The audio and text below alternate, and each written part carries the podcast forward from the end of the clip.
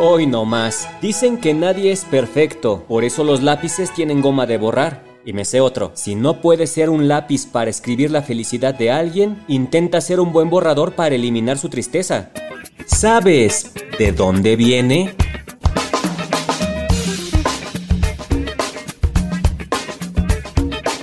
El lápiz. ¿De dónde viene? Lo has usado toda tu vida para escribir o dibujar. Su historia puede remontarse a la prehistoria, cuando usaban piedras para dibujar en las rocas dentro de las cuevas. Muchos siglos después se utilizaba la pluma de un ave, a la que se le agregaba una punta metálica remojada en tinta, pero el lápiz tiene un origen específico. Viajemos al siglo XVII. En el poblado de Cumbria, Inglaterra, durante una tormenta un poderoso rayo derribó un árbol. Al día siguiente los pobladores descubrieron que debajo había un depósito enorme de grafito puro.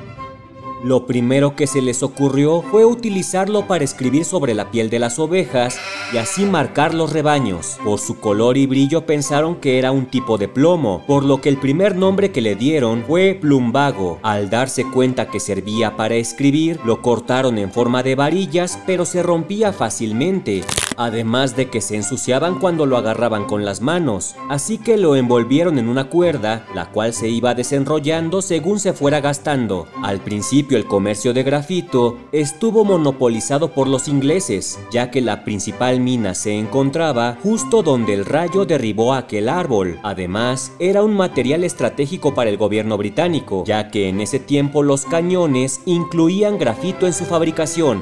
Se dice que incluso los mineros que trabajaban en su extracción eran registrados y castigados con la horca si robaban un poco de ese valioso material. Debido a esto el uso del lápiz no se extendió con rapidez en Europa, pero quienes sí lo utilizaban tuvieron la necesidad de refinarlo para hacerlo una herramienta más ágil. Aquí existen varias versiones de quién fue el primero al que se le ocurrió utilizar madera para envolver el grafito. Por un lado están los italianos Simonio y Lindiano Diana Bernacotti, quienes insertaron el grafito en una pieza ahuecada de enebro. Y por otro lado están el francés Nicolas Jacques Conté y el arquitecto austriaco Joseph Hartmut, quienes en investigaciones separadas, pero durante la misma época, combinaron el grafito con arcilla haciendo que el grafito fuera más resistente y lo envolvieron con una funda de cedro, por lo que Nicolas Jacques Conté y Joseph Hartmut son considerados los padres del lápiz moderno.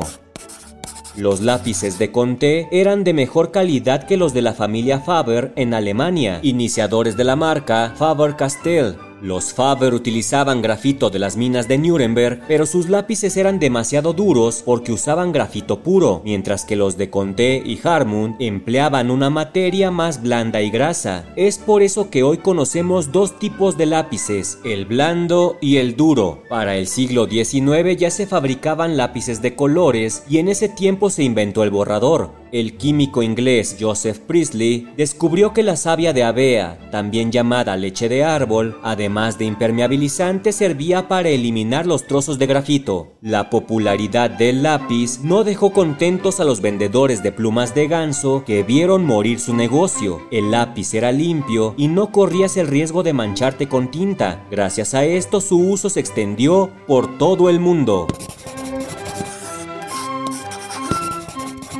¿De dónde viene? Un podcast de El Universal.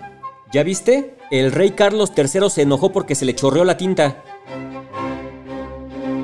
Pues ¿para qué están los lápices, mi Charlie? Head over to Hulu this March, where our new shows and movies will keep you streaming all month long. Catch the award-winning movie Poor Things, starring Emma Stone, Mark Ruffalo, and Willem Dafoe. Check out the new documentary, Freaknik The Wildest Party Never Told, about the iconic Atlanta Street Party. And don't miss FX's Shogun, a reimagining of the epic tale starring Anna Sawai. So, what are you waiting for? Go stream something new on Hulu.